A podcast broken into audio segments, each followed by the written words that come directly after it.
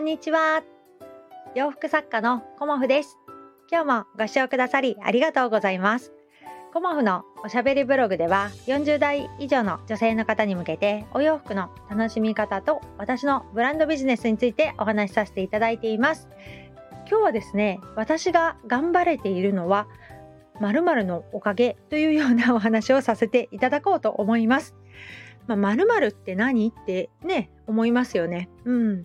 〇〇っていうのは、あの、面白がってくれる方のおかげっていうことなんですね。私の場合は。うん。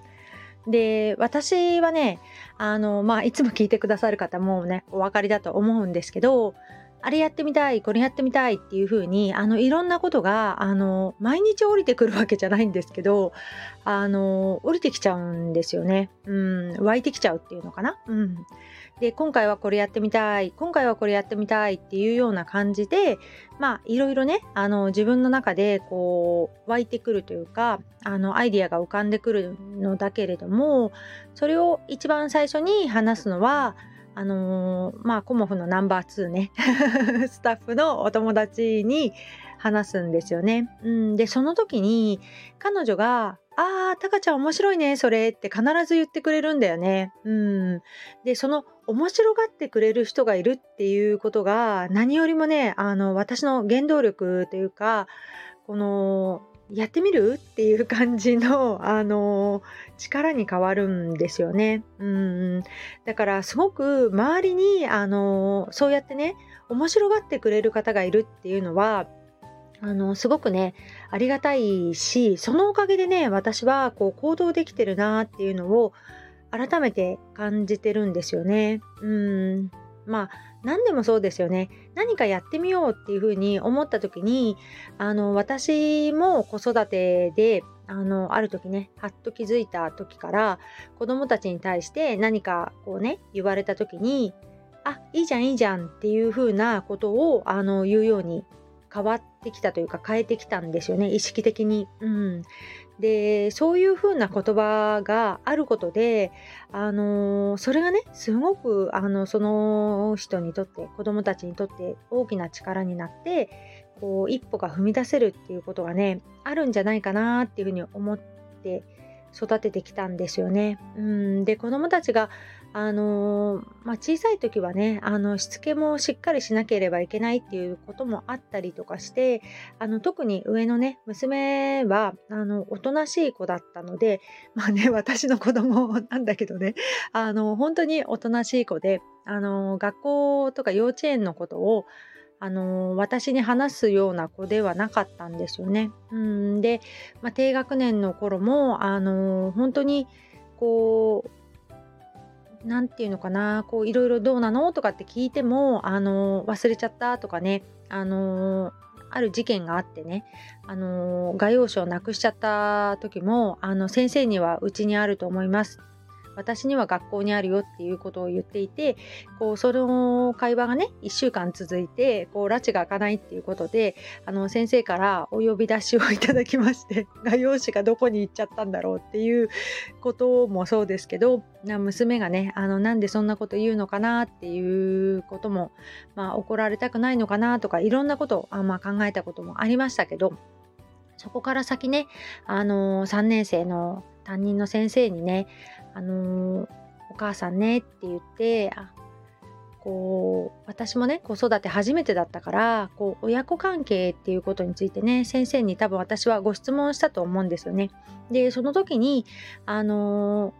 娘さんが何でもお母さんに信頼して話せるあの関係づくりをしていくとあの反抗期とかそういう年頃になった時でもねすごくいいと思いますよっていうことを先生が教えてくれてでその時からね私は娘に対してねあのこう何でもいいじゃんっていうような感じであの言うようにもなったしこう一番のこうね応援団は私ですっていうような感じであの接し方をね変えてきたんですよね。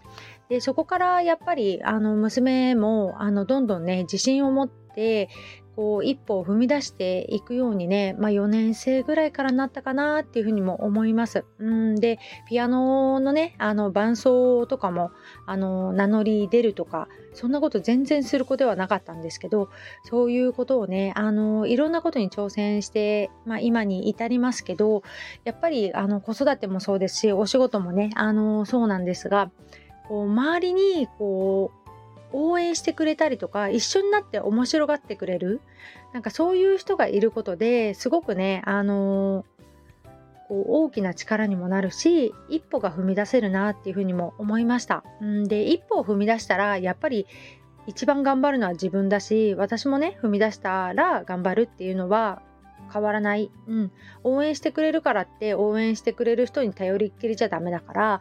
応援してくれる人よりも私は頑張っていこうっていうふうにいつもは思っているんですが、あの、そういうねあの気持ちの部分ですごくね救われているなっていうのを感じました。うん、まあ主人に対しても、あの、私がやろうということに対して、あの否定は一切しない人なんですよね。うんで私の実家の母もあの子供の頃から私がやりたいと思うことを全てあの賛成してくれてました。うんで結婚相手に対しても あの一切ねあの反対することもなく、えーと、全てねあの私は自分で決めてきましたっていうのは簡単なんですけど周りの人がこう賛成してくれたっていうかねあの家族も含め応援してくれたことでやっぱり今ねあの自分のやりたいことができてるなっていうのを改めて感じています。でチームコモフのメンバーさんもあのーコモフさんのね例えば決意を受け止めましたって言ってくださる方もいらっしゃるしあの応援してますとかねあの一緒に楽しくやっていきたいですっていうことを言ってくださるメンバーさんもいらっしゃいますし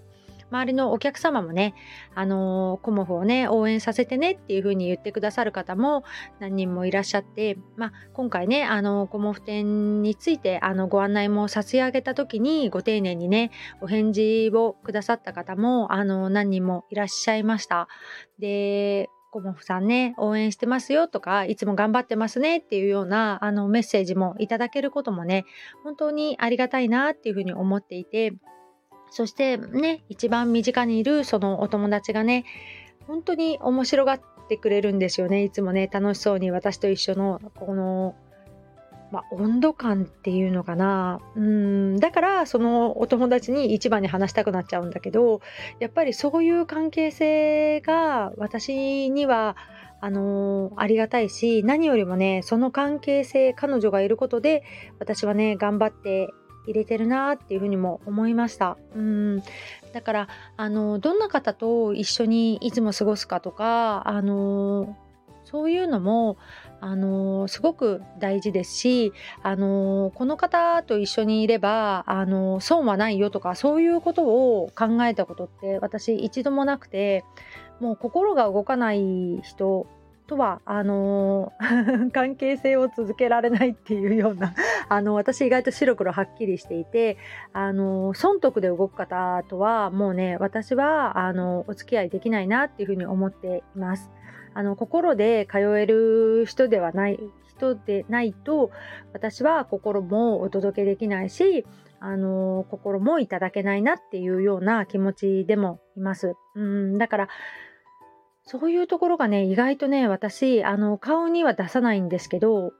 実は敏感に感じられるタイプなんだろうなとは思っています。うん、この方はどういう感じで接してくださっている、うん、あの私に対して見返りを求めて接してくださっている方とか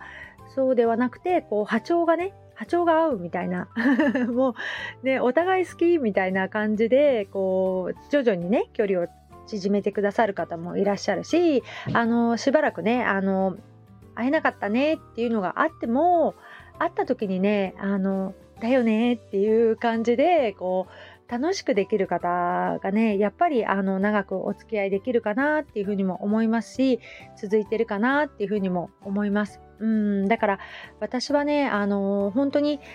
このスタンド FM であの仲良くしてくださっているまち姉さんとかも心でつながりたいっていうねあのこうコンセプトというかキャッチフレーズで配信されているんだけど私はまさにその通りだなと思ってやっぱり心でつながりたいっていうねあのその気持ちがねあのすごく大きいなっていうふうにも思います。うん。だからそういう方とあのこのねスタンド FM でもつながっていただいて、まあ、仲良くねしてくださってる方も2年ぐらいになるかなと思うんですよね。私ももうすぐあのスタンド FM もうすぐじゃないけどね2年半ちょっと過ぎたぐらいだから、まあ、来年の1月にスタンド FM 多分3年になると思うんだけれどもその中でもねこう今でもあのやり取りをしてくださってる方っていうのはきっとねあの恋のつながりもちろんありますけど心でねつながってくださってるんだなっていうことも改めて感じています。ということで今日ねあの今日ねあのごめんなさい新作のドルマンこれ何て言えばいいのかな？ちょっとね中途半端丈のドルマンまあチュニックだね ブラウスっていうとちょっと短くなっちゃうんだけどがねなんかドットのあのー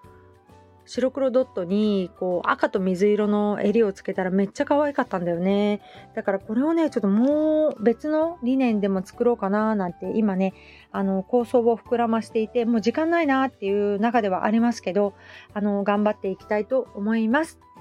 今日もご視聴くださりありがとうございました。洋服作家コモフ小森屋隆子でした。ありがとうございました。